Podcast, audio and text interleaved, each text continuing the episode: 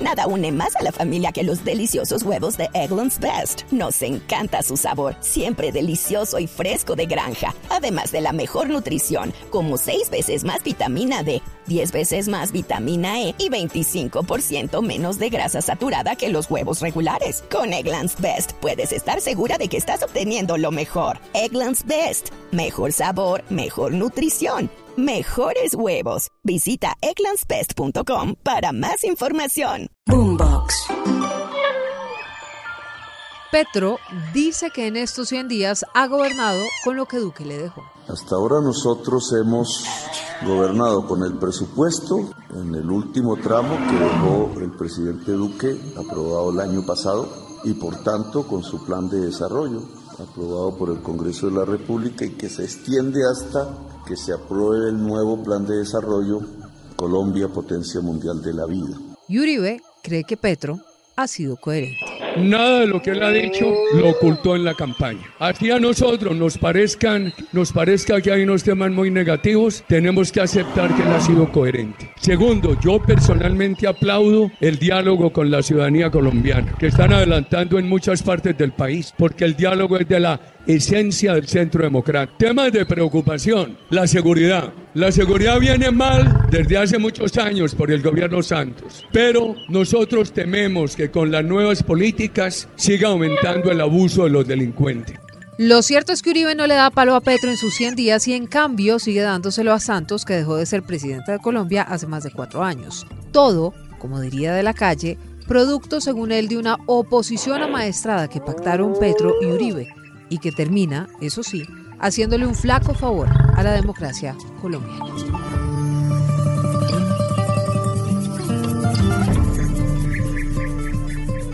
Pedro, ¿hay una oposición seria hoy al gobierno de Gustavo Petro? Hay mucha gente, Silvia, buscando una oposición. Voy a, a decirle por qué llego a esa conclusión. Porque el fenómeno de Álvaro Uribe al comienzo de, de este siglo, pues fue muy importante porque el país adolecía de una fuerza que llevara a la mesa de negociación a las FARC o al ELN. Y el país estaba desprotegido. Uribe, de una manera muy inteligente y oportuna, presentó la seguridad democrática y eso caló en la población y lo mantuvo en el poder durante casi 20 años, o en el ejercicio del poder o en la oposición. Sí. Pero cuando eso se agotó, pues sencillamente ellos se quedaron sin un discurso y los veo tratando de buscar una nueva fórmula de oposición. Y mientras tanto, pues usted ve que salen voces por ahí aisladas. Miguel Uribe, por ejemplo, pero Miguel Uribe, es- eso es como una lánguida oposición ahí que... No, es ¿Alguien que le pone atención a Miguel Uribe? no lo no tienen para hacer oposición en política tiene que tener un, un discurso, Silvia. María Fernanda Cabal. No, yo los veo No cabe, no soltando no frases, cala en la gente. haciendo lo que se conoce en buen inglés como un spin-off, soltando ahí frasecitas y cosas, pero no llegando al fondo de, de una plataforma que los convoque. David Luna. No, pues David Luna. Tampoco. eh, tam- no, yo creo, Silvia, Pero usted cree que hay alguien hoy yo no creo. en la op- que pueda dirigir o que pueda hacer frente a la oposición No de este país? Yo hoy veo que el presidente Petro está solo como una autopista a las 2 de la mañana, solo en, el, en la vida política en una colombiana. autopista en la que hacen piques ilegales, mejor dicho, pasa todo, y no hay nada. Y no pasa absolutamente nada con la oposición porque creo que no hay en este momento un discurso que encarne esa oposición. Lo que sí creo es que lo están buscando, Silvia. No, pero ¿y ¿qué? Pero lo están buscando para que lo haga quién o lo, o lo, o lo lidere quién. No, pero mire, ah, si no hay... Porque mire, se fue el ingeniero Hernández. Entonces, mal. Menos mal. Sí. Federico Gutiérrez no tiene nada. No tiene curul en el Congreso, no tiene tiene un Twitter. Digamos, está detrás de las trincheras de Twitter y hasta ahí llegamos. María Fernanda Cabal, pues eso es un discurso que no cala al final, no en la mayoría de la, de la población o de la gente que representa la oposición, sino solamente unas, una, unos sectores, digamos, que son realmente radicales, entonces ahí tampoco. ¿Quién es más? que tiene Ya le dije, Miguel Uribe no. lo, que tiene hoy todas esas personas que usted me menciona, Silvia, son más deseos, pero ahí no hay todavía poder real para encarnar una oposición a Petro. ¿Y sabe por qué, Silvia? O una de las razones, porque Petro se apoderó de los discursos que hoy, de los mensajes, del sentir, de las necesidades de lo que hoy la población del planeta está pidiendo. Y los otros no tienen discurso. Claro. Óigame, ¿y usted cree que hoy la oposición está maestrada, como dice Humberto de la Calle? No, yo, Es que doctor de la calle, no sé qué querría decir con eso, pero creo que la oposición lo que está es perdida, confundida, porque no tiene tema para enfrentar las posturas adecuadas hoy de Petro, no porque Petro sea el político más inteligente o más sobresaliente de la clase, sino que los temas que él propone o que su sector político propone son los temas que hoy está necesitando la humanidad. Ok, mire, esta es la tesis de la senadora María José Pizarro. Oiga, Eh, Yo creo que el doctor de la calle tiene razón eh, en parte. Digamos, por supuesto que hay una oposición, por supuesto que la oposición está ejerciendo. A mí, a mí lo que me parece es que a veces intentan copiar el ejercicio o parecerse un poco al ejercicio de oposición que hicimos nosotros. Y ellos son distintos y sus posturas ideológicas, su forma de hacer política es distinta. Entonces, intentar parecerse a aquello que criticaban, pues me parece que no les queda muy bien. ¿usted cree que se equivocan hoy en la oposición queriendo parecerse a la oposición de Petro cuando él era congresista? Porque es que esa oposición, Pedro, al final sí hizo un contrapeso al gobierno de Iván Duque, sacaron a la gente a la calle, protestaron, daban unos debates serios en el Congreso de la República cuando Gustavo Petro Pero era tenían temas. Silvia, congresista. pero tenían tema. Yo no, hoy no veo los temas de la oposición a Petro. Es que dígame, yo no veo quién hoy le contraste, por ejemplo, la transición energética. Entonces le dicen eh, que hay que seguir generando contratos de hidrocarburos, pero pregúntele a la gente si quiere que eso ocurra en el largo plazo. Entonces nadie se va a meter a defender abiertamente los hidrocarburos políticamente. Pueden defenderlo económicamente con las teorías de que hay que recoger ese dinero para poder hacer la transición, pero nadie se va a inmolar, Silvia, políticamente por defender a los hidrocarburos, porque en el mediano o largo plazo mejor, pues eso se va a acabar. ¿Por qué? Porque todo el mundo está girando hacia una transición energética. Ahí, por ejemplo, le, le acabo de poner un ejemplo que se quedan sin discurso los opositores al presidente Petro. ¿Y qué deberían hacer diferente? Yo, a mí me da la impresión, Silvia, que un país como Colombia debería estar la oposición diciéndole a Petro cómo hacer las cosas que Petro propone. Si yo fuera opositor, me- porque a veces yo siento que Petro lanza el discurso, pero no sabe el cómo, ¿sabe, Silvia? Ok. Entonces, uno podría, por ejemplo, mire, le voy a Y poner, fíjese que a Petro le va bien, pero a sus ministros no, que al final son los que ejecutan. le voy a ¿no? poner un ejemplo. Yo no soy, nunca aspiraba a ser ministro ni congresista, eso no me interesa, pero le voy a poner un ejemplo. Hoy en, el, en la presidencia de la República reposa un COMPES, usted sabe, un documento del Sí, Consejo sí, Nacional sí. de Política Económica y Social de este país, que es, digamos, lo que el presidente firma con sus ministros, que es una hoja de ruta ejecutiva del gobierno para sacar adelante las políticas públicas. Hay un COMPES que hizo Iván Duque sobre transición energética. ¿Por qué el presidente o el secretario de la presidencia, el doctor Liscano, no abre esa gavetica? Y Porque cogen no ese hacer lo que COMPES, dejó el gobierno no, anterior. lo saca Silvia, ¿y sabe qué pueden hacer? Actualizarlo con las ideas de, del doctor Petro. ¿Y sabe cuánto tiempo nos ahorraríamos de los seis o siete meses que plantea la ministra de Minas en una discusión nacional? Nos ahorraríamos una cantidad de tiempo, porque en ese documento hay muchos fundamentos de cosas que no son necesariamente duquistas para hacer la transición. Pero mire el camino que es. Nada une a la familia que los deliciosos huevos de Eggland's Best. Nos encanta su sabor, siempre delicioso y fresco de granja. Además de la mejor nutrición como 6 veces más vitamina D, 10 veces más vitamina E y 25% menos de grasa saturada que los huevos regulares. Para nosotros son huevos cocinados de la forma que más nos guste, siempre y cuando sean los mejores. Eggland's Best. Mejor sabor, mejor nutrición, mejores huevos. Visita egglandsbest.com para más información. Cogen. Irse por allá a hacer unas conversaciones que ya reposan en, un gabi- en una gaveta de la Casa de Nariño. No estoy diciendo que lo hagan como el documento COMPES, estoy diciendo que si hay un documento COMPES en la Casa de Nariño, ¿por qué no lo sacan, lo actualizan y nos ahorramos una discusión gigantesca? A eso me refiero. Si yo fuera opositor, trataría de decirle al, al país cómo hacen las cosas que Petro propone, porque él no está planteando el cómo. Bueno, ¿Le pongo otro?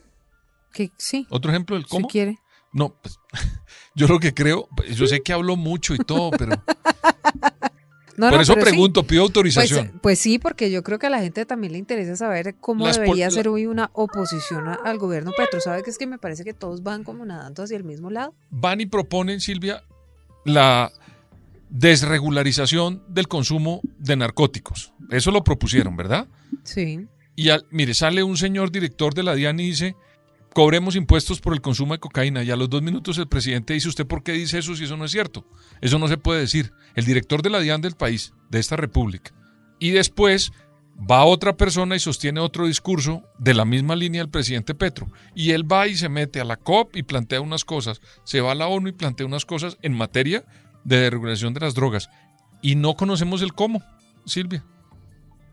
Bueno, mire, sobre este gobierno, muchos se preguntan, por ejemplo, por qué faltan nombramientos 100 días después. Y esto fue lo que dijo el director del DAPRE, Mauricio Liscano. Yo creo que ya el, el digamos, el almendrón más fuerte del gobierno ya está nombrado. Eh, faltan algunos pocos nombramientos, no muchos, que obviamente pues están tomando el tiempo para que el presidente lo haga. Pero hay que decir a los colombianos que eso no significa que el gobierno esté parado, no estén haciendo nada, porque hay funcionarios que siguen haciendo su trabajo, que vienen del gobierno pasado de gobiernos pasados. Pero así como rápido, lo bueno, lo malo y lo feo de los primeros 100 días, porque ya hablamos de la oposición, entonces ya sabemos que hay una oposición muy lánguida en realidad y, y el apoyo a Gustavo Petro, de acuerdo con las encuestas, es un poco menos de la mitad de la población, pero casi que es el 50% de los colombianos.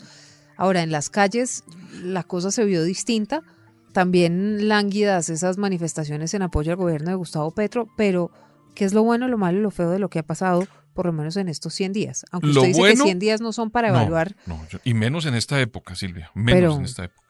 Pero creo yo que lo bueno es que Petro está echando el discurso por el cual lo eligieron. Está Ya, siendo coherente, Coherente. dice usted. Eso me parece que es buenísimo. es porque- decir, que usted está en la misma línea del expresidente Uribe No, yo, yo no estoy. vea, sobre me la metió- coherencia de Petro. pero si eso fue lo que ahora dijo. me metió que yo soy uribista. No, estoy diciendo, yo no sé qué dijo el señor expresidente No, Uribe. yo hoy lo siento usted Ah, un poco más petrista, No, pero que- vea esto ahora. En un minuto me mandó Ponte Petro y ahora me volvió. Digo, Ponte Uribe ahora me mandó Ponte Petro. Pero venga, le cuento. Creo que es coherente, Silvia. No ha Sí. dicho una cosa diferente a su planteamiento en campaña política y eso me parece que es bueno. ¿Qué me parece malo? Que a veces no hay sintonía en el qué, el anuncio, con el cómo de ese anuncio. sí. Y hay, pero hay, lleva 100 días.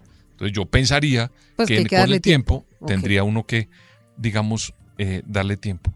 ¿Y qué me parece lo feo, Silvia? Eh, yo estoy como Andrés Pastrana, me voy a autocitar. Yo escribí una columna el día en el periódico El Espectador, en, en un día de estas semanas, y decía la columna que los 100 días de Petro no podemos verlos simplemente como los 100 días de Petro. Todos en Colombia estamos de alguna manera relacionados con el cambio que se dio en este país, con el primer gobierno de izquierda pura que hay. Los, los que nos oyen. Yo le aseguro que cualquier persona que nos oye tiene que estar pendiente de ver qué hizo en estos 100 días en relación con este gobierno. Los medios de comunicación no saben, Silvia, o no sabemos cómo analizar muchas cosas de un gobierno de izquierda. Los sindicatos, mire usted, Silvia, los sindicatos. Hubo una reforma tributaria y no hubo una sol, un solo documento de los sindicatos en Colombia. La academia no ha escrito un documento de esto, Silvia. Entonces, para no seguir alargando, ah, bueno, ¿qué me dicen los gremios en Colombia? Los gremios y los empresarios. que andan despistados sin saber qué hacer con este gobierno. Yo creo que lo feo es que los colombianos hayamos pensado que estos 100 días involucran solamente al gobierno de Petro. Yo no creo. Yo creo que en el primer gobierno de izquierda de una sociedad que nunca había tenido un gobierno de esta tendencia, nos involucra a todos los colombianos. Bueno, y oiga, este. Esto que dice el ministro Prada, que es el ministro del Interior. es este tema de la ola invernal, las inundaciones, las afectaciones que hay a los cultivos, la posibilidad de que tengamos que enfrentar en forma inminente una crisis de producción de alimentos y con ello abastecimiento y hambre, nos cambia la agenda y eso nos dificulta enormemente poder avanzar en el cumplimiento del programa como lo podríamos haber hecho en condiciones de normalidad. Enfrentar la emergencia por el invierno. ¿Usted cree que esto puede dificultar el cumplimiento del programa de Petro, como dice Alfonso Prada? Es que, ¿sabes, Silvia? Yo, Como de pronto la pandemia dificultó el cumplimiento de la- de- Es que, de- Silvia, del yo- programa de Iván Duque y así. voy a decirle algo que está en una reflexión con unos amigos que les gusta hablar de estrategia. ¿Sabe la conclusión que llegamos? Que en esta época, en la época que nos tocó vivir, de un cambio de época, que es lo que estamos viviendo, Silvia, yo creo que la estrategia no existe, no sirve. Creo que lo que funciona son las tácticas. el presidente Petro ganó la presidencia cuando no había devaluación, el dólar estaba de una manera, no había síntomas de recesión, la guerra en Ucrania no se había recrudecido y no estaba la ola invernal. Silvia, en 10 días, eso tiene que influir en un manejo de un gobierno. Entonces, él podría tener una estrategia de cuatro años o de un año y resulta, Silvia, que ahora le toca trabajar con la táctica para ver cómo resuelve esos problemas que lo afectan directamente y en este país lo que estamos viendo con las inundaciones, Silvia, mire, yo vi una noticia del periódico El Tiempo que decía que en relación con los inviernos anteriores ha aumentado en 62% las muertes en Colombia por ese invierno. Eso es una cosa Ahora, descomunal. Mucho habla el presidente Gustavo Petro del cambio climático, pero hay unos países que no se le han montado en el bus, por lo menos no en la COP27. Entonces la pregunta del millón de dólares es... El cómo, Silvia. Mucho habla, pero ¿y cómo lo va? ¿Sabe qué? Hay una cosa que se llama el cuarto de máquinas. Los que nos están oyendo no saben todo lo que hay detrás de este podcast. Estamos aquí al frente de una persona que nos ayuda en el sonido, Silvia. Hay otras personas que editan, otras personas. mucha gente solo nos oye a usted y a mí. Sí. Pero detrás de esto hay un cuarto de máquinas. Que si no fuera por ellos, este programa no sale. No sale. Claro. Yo creo, Silvia, que el presidente Petro tiene que poner a funcionar su cuarto de máquinas. Porque es increíble que lanza propuestas, lanza cosas y no le salen adelante pues con los que deberían sacarlo. Como agradezco yo a la gente que nos hace este podcast, porque si no fuera por ellos, pues esto no sale. Pues no sale. Como la famosa paz total de los diálogos con el ELN. Todavía nada de nada. Nada de nada. Ya saben, pueden seguirnos en Spotify, en Boombox, en todas las plataformas de audio. Hablamos de los zorros y erizos de la política colombiana. Activen la campanita de las notificaciones para saber cuando hay un nuevo episodio en el que ustedes, por supuesto, también pueden participar opinando a través de las redes sociales.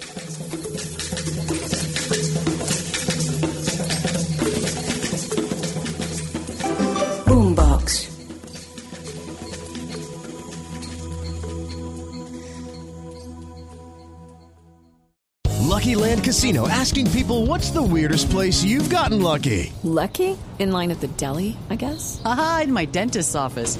More than once, actually. Do I have to say? Yes, you do. In the car before my kids' PTA meeting. Really? Yes. Excuse me, what's the weirdest place you've gotten lucky? I never win and tell. Well, there you have it. You can get lucky anywhere playing at LuckyLandSlots.com. Play for free right now. Are you feeling lucky? No purchase necessary. Void where prohibited by law. 18 plus. Terms and conditions apply. See website for details.